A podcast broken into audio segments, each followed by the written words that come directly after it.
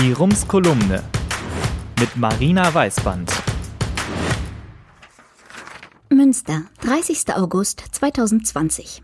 Liebe Leserinnen, Politik in der Corona-Zeit ist schwierig, weil unser gesamter politischer Prozess darauf ausgelegt ist, dass wir anwesend sind. Das war vorher schon schwer, aber es ist noch schwerer geworden. Inzwischen können wir uns zwar wieder versammeln, doch in Gruppen an Infoständen zu stehen, mit Menschen zu diskutieren, das ist noch immer kaum möglich. Und wenn die Corona-Fallzahlen weiter steigen, wird es noch schwerer. Vor den Kommunalwahlen stellt uns das vor ein großes Problem, denn all diese Rituale sind auch dazu da, die Menschen auf die Wahl einzustimmen, sie zu politisieren. Wir reichern die Bevölkerung mit politischer Energie an. Aber wie soll das nun gelingen? In meiner Zeit in der Piratenpartei hielt ich nicht viel von Plakaten. Ich war der Meinung, sie seien überflüssig. Warum verschwenden wir so viele Ressourcen und kleistern die Städte mit dem Papierabfall zu, wenn die Plakate doch gar nichts aussagen? Man sieht Gesichter und inhaltsleere Wahlsprüche, das ist alles. Inzwischen verstehe ich die Funktion von Plakaten etwas besser. Sie weisen darauf hin, es ist Wahl. Sie signalisieren, es ist eine besondere Zeit, eine Zeit, in der Menschen, die sonst gar nichts mit Politik zu tun haben, sich mit politischen Angeboten beschäftigen. Im Moment stehen wir vor der Herausforderung, das auch ohne große Versammlungen hinzubekommen. Plakate sind sehr wichtig. Sie bringen uns kontaktlos mit der Wahl in Verbindung. Wir lernen Kandidatinnen kennen, indem wir sie sehen. In der Politik entscheiden wir Menschen viel aus dem Bauchgefühl. Wir schauen auf ein Porträt und entscheiden, finden wir diesen Menschen sympathisch oder nicht. Halten wir ihn für vertrauenswürdig? Passt er zu uns und unseren Einstellungen? Doch das reicht nicht aus, um eine gute Entscheidung zu treffen. Dazu müssen PolitikerInnen dorthin, wo die Menschen sich aufhalten. Einer dieser Orte, von dem viele von uns sich sehr oft aufhalten, ist das Netz.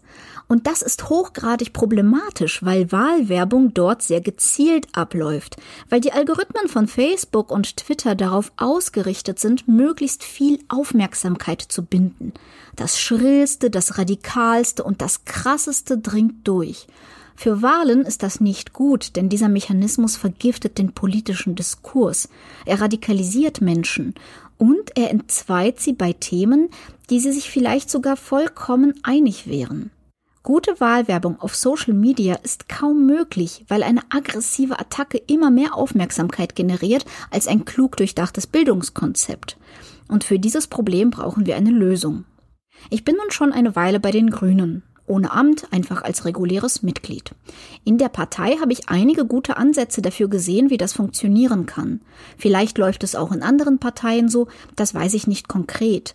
Wichtig für die Grünen war, dass die Partei in der Corona-Zeit sofort auf Online-Partizipation umgeschaltet hat.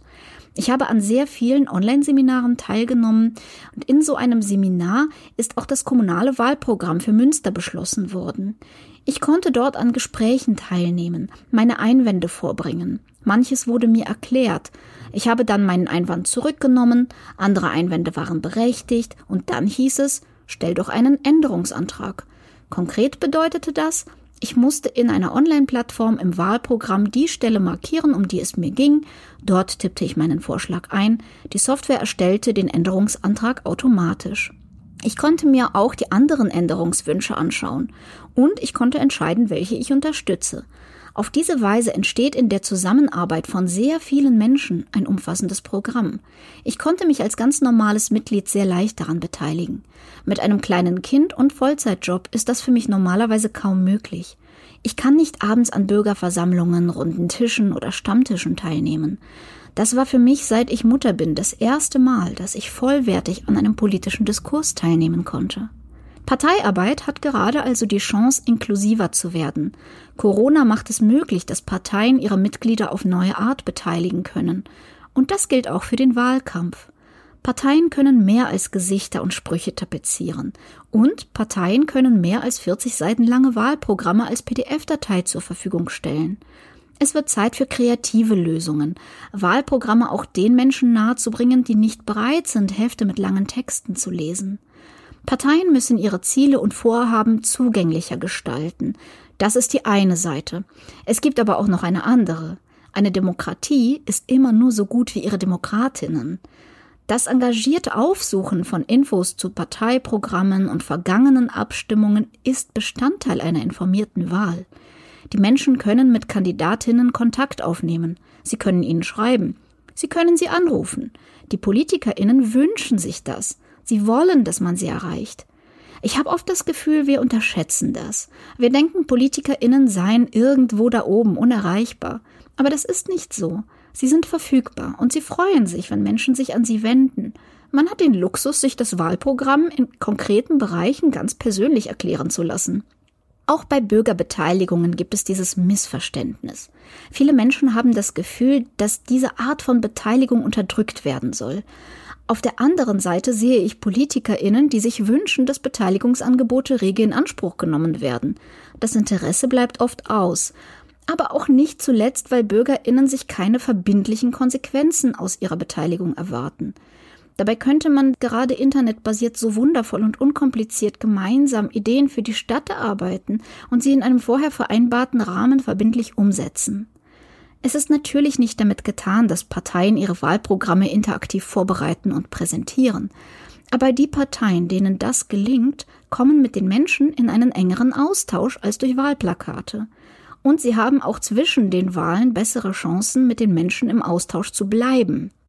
Und dann müssen die WahlkämpferInnen während Corona noch die extra Portion Kreativität an den Tag legen.